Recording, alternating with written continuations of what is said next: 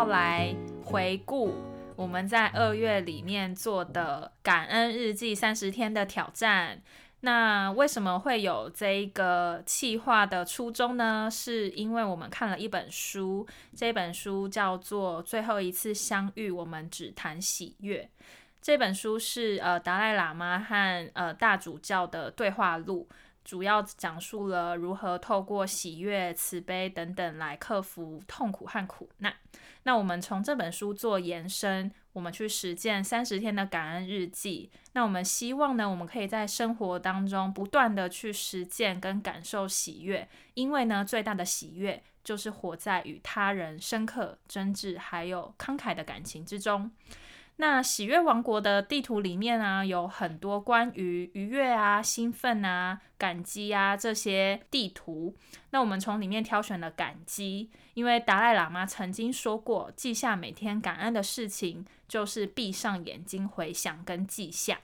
那首先我们要来进入我们的 Q&A 第一个 part。过去三十天，然后我们每天写感恩日记的 overview，还有一些完成率和体验感。那 Sherry，你先。我觉得 Yami 的 opening 不愧是理科，就是非常有逻辑跟思维，还有 QA，就是还有完成率。其实我根本就没有在算完成率。然后我想要补充讲一下，我们为什么会选这本书呢？是因为他们两个都是德高望重的。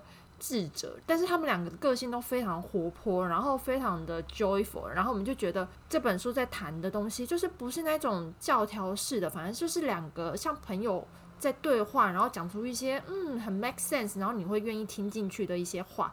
然后我们就想要通过这本书呢，去练习每天的感恩生活。那我自己的完成率呢，其实我根本没计算，但是我可以跟大家说，我大概每一天就是 even 我没有写下来，因为我本来每一天是要求自己要写下五个感恩的点，然后我没有写下来的话，我也会就是睡前去想，就是想这件事情，就说哦，我今天谢谢谁，谢谢什么事情，然后我觉得至少一半一半，就是。如果说加上我没写下来的，用心想的，我基本上都完成了。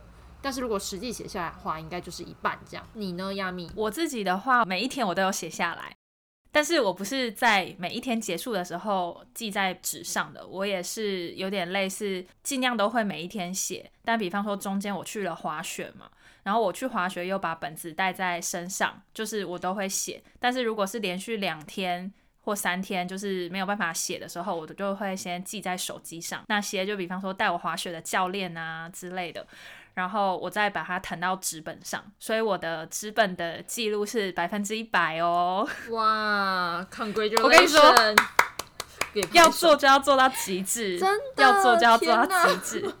你的这股力量分给我，拜托我自己现在在家真的 悠悠的，你知道吗？就没有能量来源。因为我真的觉得。我我觉得不管是真的有记在纸上，或是写在手机备忘录，我觉得那个写的过程，其实写的动作其实还蛮重要的。因为有时候脑袋想，可能就是会想很多，或是想太短。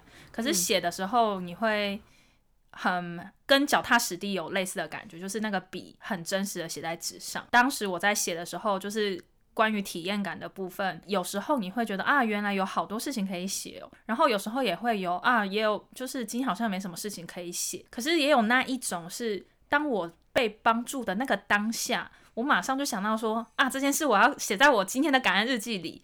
就是会有类似这样子不同的 moment，这样。接下来就是想问 Sherry 有没有特别想和大家分享，就是你在感恩日记里面你感受到喜悦的，比方说两到三个 moment。就是我其实特别同意你说的，写下来有仪式感，而且更能感受到幸福的感觉这件事情。因为我自己在写的时候，如果是有人帮助我，然后我真的很感激。然后我晚上睡前又再一次把它写下来的时候，我就会真的觉得自己是被 support 的那种，就是感觉是更加成的。所以当我去写下来的时候，我就觉得哇，真的是有这些人事物帮助我去突破，或者是让我生活过得更好。比如说我每某一天呢，我就写说。感谢亚米鼓励我一起开 podcast，然后我站在台前跟大家分享我的想法。然后这个呢，本来三炮我就是很谢谢亚米这件事情，因为我们只是在吃个饭聊天，然后写下来的时候，我就会觉得。哇，真的哎！如果没有亚米的话，我早就放弃了，我就弃权了，我根本不想要 讲，你知道吗？对啊，然后我就觉得，嗯，好像真的蛮蛮谢谢的。然后我就写完那个谢谢你了之后，我就又谢谢人人类自救频道，让我有机会可以更多的自我表达，然后认识到很可爱、很棒的人。然后我就觉得，嗯，好像就是连不是实体，就是物体本身或节目本身这种没有生命的，也会让你觉得很开心。我跟你说，有一个神似的巧合，我在二月一号那一天，我写下的是感谢 Sherry 约了录 Podcast，可以和你完成这个挑战，很开心。就是我们 一月的那一个挑战，哦。就是虽然对啊，就是当时我们是录了也是快半个小时，然后后面就是聊了两个小时，真的，然后就是当时我也会觉得，就是就是你跟我分享了一些你的故事，然后比方说像你你有说过一句话说没拜到年总比拜错年好 之类的，就安慰我说就是对啊，因为我那时候很懊悔，就是我好像没有特别去跟呃我亲近的人或是我的朋友之类的拜年。对啊，这个是不可思议的巧合。第一件事情，第二件事情是。我想要分享的是关于滑雪，就是因为我二月去了东北滑了五天的雪，然后我觉得其实滑雪也是一个很克服自己心魔的事情。当时我不熟悉要怎么样约滑雪教练，所以我其实是很临时到那边才在约，然后原本以为约不到，但是后来就是有约到之后，真的让我的滑雪的初体验提升了蛮多的。因为如果是自己滑的话，就是很无助，所以我当时其实还蛮感谢我那个教练的。然后其实当时我也很感谢我自己，就是我可以不要让自己的坏心情，然后去影响就是美好的滑雪假期。因为当时我对自己的期望可能有点太高了，然后或是我真的很害怕那个高度，就是我觉得滑雪滑太快，我会觉得很害怕。但是后来我决定，就是不管怎么样，我都到那边了，我就是去试试看。然后反正就是有约到教练，就也很好。那没约到的话，我就是反正我有租雪具，我就在那边滑。因为我去的第一个雪场其实是还蛮嗯适合小白的，所以其实不会滑的人跟我一样的人也蛮多，所以就是有一种同学的感觉。对，这个是我印象很深刻的一个感恩的事情。嗯，其实写感恩日记就是你感恩，你想要感恩的，通过感恩日记这件事情都被强化了，强化了美好。对，而且有时候在感恩外界的同时，其实有时候也可以感谢一下自己，因为我其实就只有这一整个月，我好像就只有这一件事情，我有记得感谢自己，然后其他的我都是在感谢别人，所以我才会觉得这件事情还蛮值得在就是节目里面跟大家分享。嗯，没错，因为你也支持了你自己走得很远。对啊，我真的觉得我那时候真的很不容易耶，这就是 long story，可以之后再开一集讲。哎、我跟你说，我上次去滑雪的时候，真吓得半死，然后想说死定了，我真的下不去了，我该不会就是要葬身在雪场上面呢？因为他就只有下下坡就一定要自己滑下去，不然你就下不了。对啊，上来有缆车，下去只能用滑的。对啊，我跟你说，人真的是人的潜力真的很无限。我跟有机会我们再来聊这一集，真的。但真的要有好的教练，或是有好的 partner，就是同伴之类的。对啊，对，很重要，很重要。对啊，我当时就是只有自己，所以我就是很无助。没关系，你有自己，你就是你自己的 partner。你要感谢你自己，我还有源头，你走下去。还有源头的力量，谢谢宇宙，还有谢谢 Sherry 当时的 那个，就是你当时还有好像跟你聊天对吗？就是在对你有跟我们讲，寄东西还是什么，有点忘记了。反正我们当时好像还有连线了一下，然后你就跟我说 “Don't be afraid”，你当时也是这样。对我有我有很激动分享了我的心情，然后想说，就搞得好像我就是淡定，该淡定的人不淡定，然后不该淡定的人就是特别淡定，你知道吗？接下来就想要问一下，就是在这个过程当中有什么就是感恩日记的好处吗？这个是不是讲过了？因为亚米第一次组 Q，然后他现在有点紧张，没关系，我们继续 keep going。对啊，对啊，其实我就觉得，就是写感恩日记这件事情，就是有很多的好处，你可以留意到自己的变化，包含了强化你的美好的感受，然后它也支持，知道你自己是被支持的，然后你有很多支持的力量。所以我自己觉得，就是感恩日记这件事情看起来很小很小很小，就是有些人可能就是还甚至不把它放在眼里，觉得哦为什么要写？但是就是因为这么 easy，你就写下来，你就能感受到幸福感，不是很值得尝试吗？我觉得还有一个部分是我在跟喜春吵架的时候，我那一天写下的是谢谢喜春让我练习零极限。那时候我们在开车，然后可能我就是有点太爱给建议，我这样的行为其实真的不太好。然后所以当时我们要从一个城市开到另外一个城市，好像要开一两百公里吧。然后我就开始没有讲话，然后我就开始在车上练习，就是对不起，我我可能讲了哪些话，然后谢谢你，就是开车载我到另外一个地方，然后就是请原谅我，就是知道你不喜欢给建议，然后当时还怎样怎样，然后最后就是我爱你，因为我们都是同一个宇宙的源头嘛，所以我那时候在车上。练习这些，然后我在我的感恩日记上面写说，谢谢他让我有这个机会可以练习这个零极限。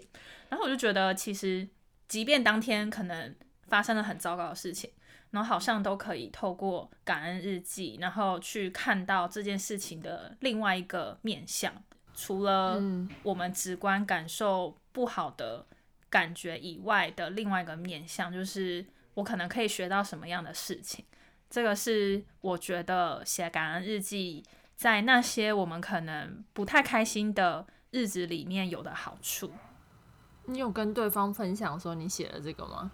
我没有跟他讲，但是我觉得他，我觉得他有感受到，因为，嗯，在开车的时候，其实我们也会有类似的体验嘛，就是可能我们都不不喜欢别人给建议，不管是不是开车的时候，对啊，然后。我没有跟他说我有在车上练习零极限，但是我就是没有说话，我就是一路上都没有怎么说话，然后就是等他跟我说话之后，然后我们才开始说话这样子。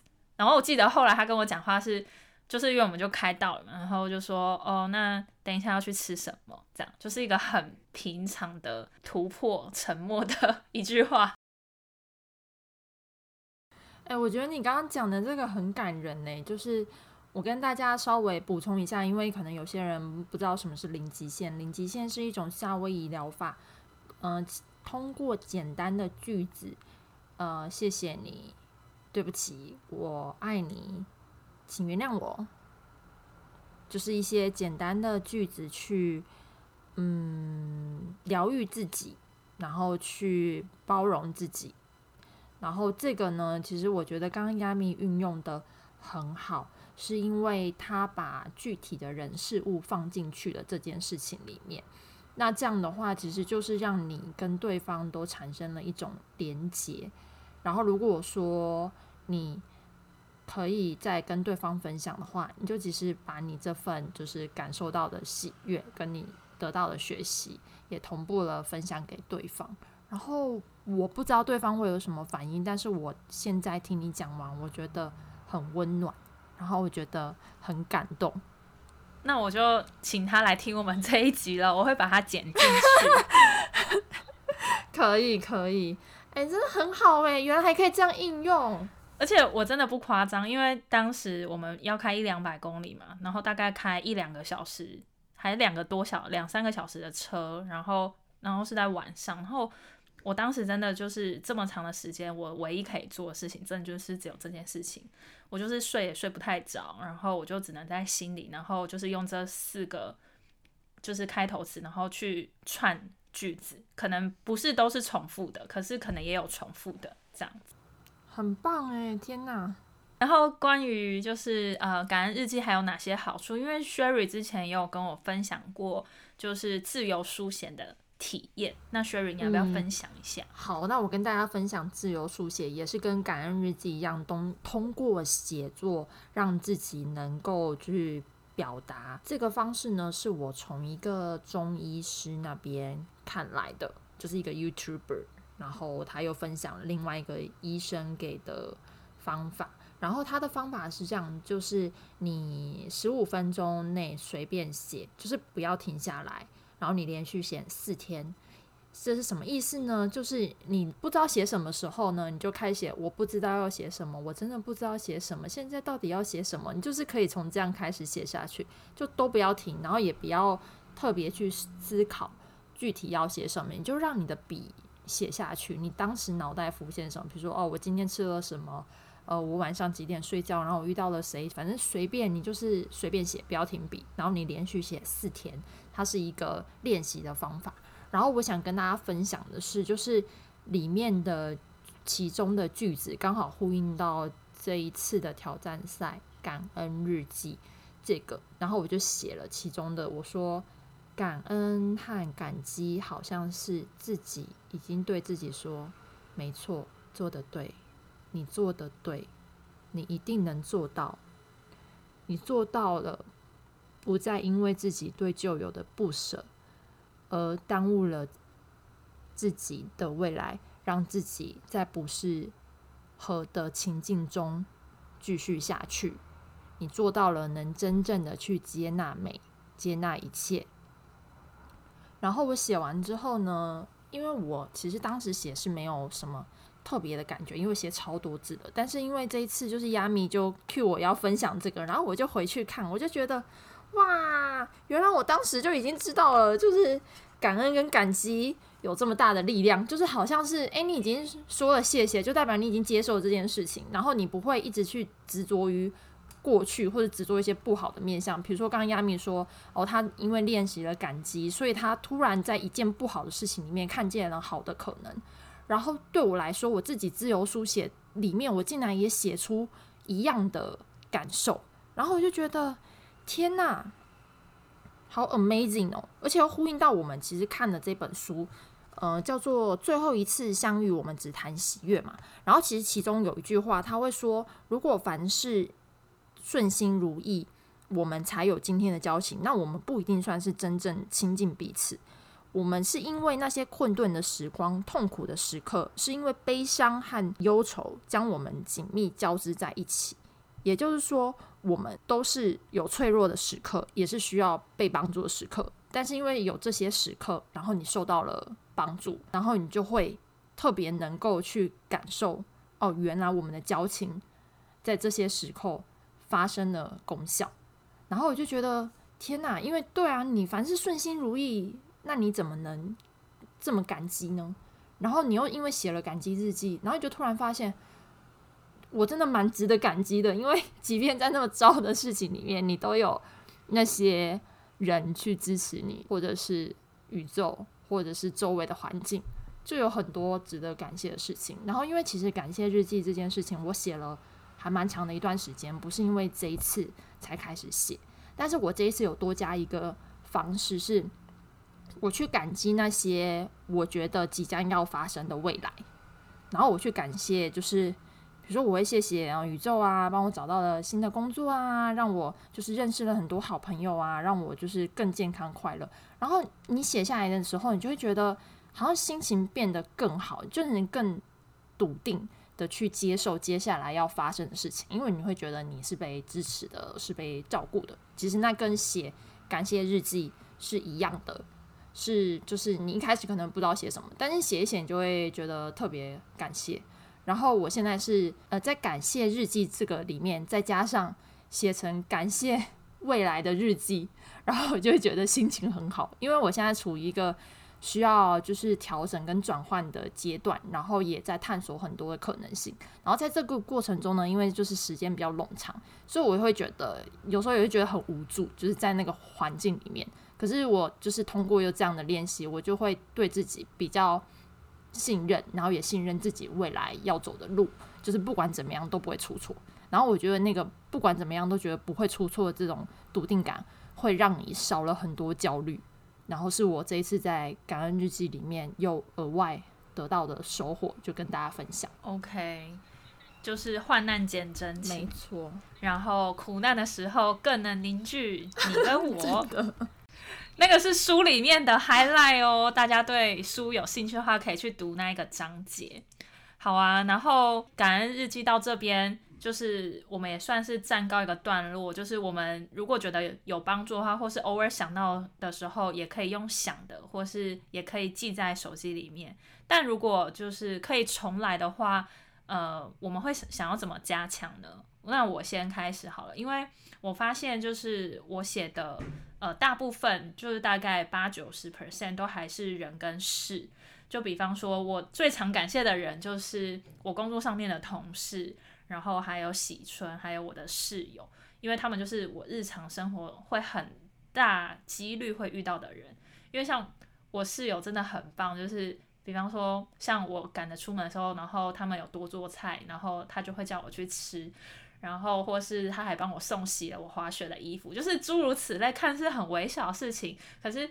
就我室友就是非常的 nice，就是人超好。然后如果可以重来的话，我会希望我可以对一些物，比方说我今天吃到这个食物，然后这个食物它可能是从土壤很茁壮的长了出来，然后那个土壤可能是。大自然孕育它，就是让它很健康的，可以孕育万物。我觉得我比较缺乏这个面向，平常觉得很理所当然的那些物体有关的，我会比较少去感谢。其他的话，因为这些人或者是这些事情的存在，就是会让我觉得，嗯，其实我拥有的已经觉得很美好。然后我要练习那些没有的东西，就放下。那 Sherry 你呢？我觉得我会多出门，然后让生活多一点变化，因为这样感激的面向会更多元。因为我现在 work from home 嘛，所以就呃接触的人事物相对会比较局限。所以如果我会重来的话，我就是觉得可以多做一些跟平常不会做的事情。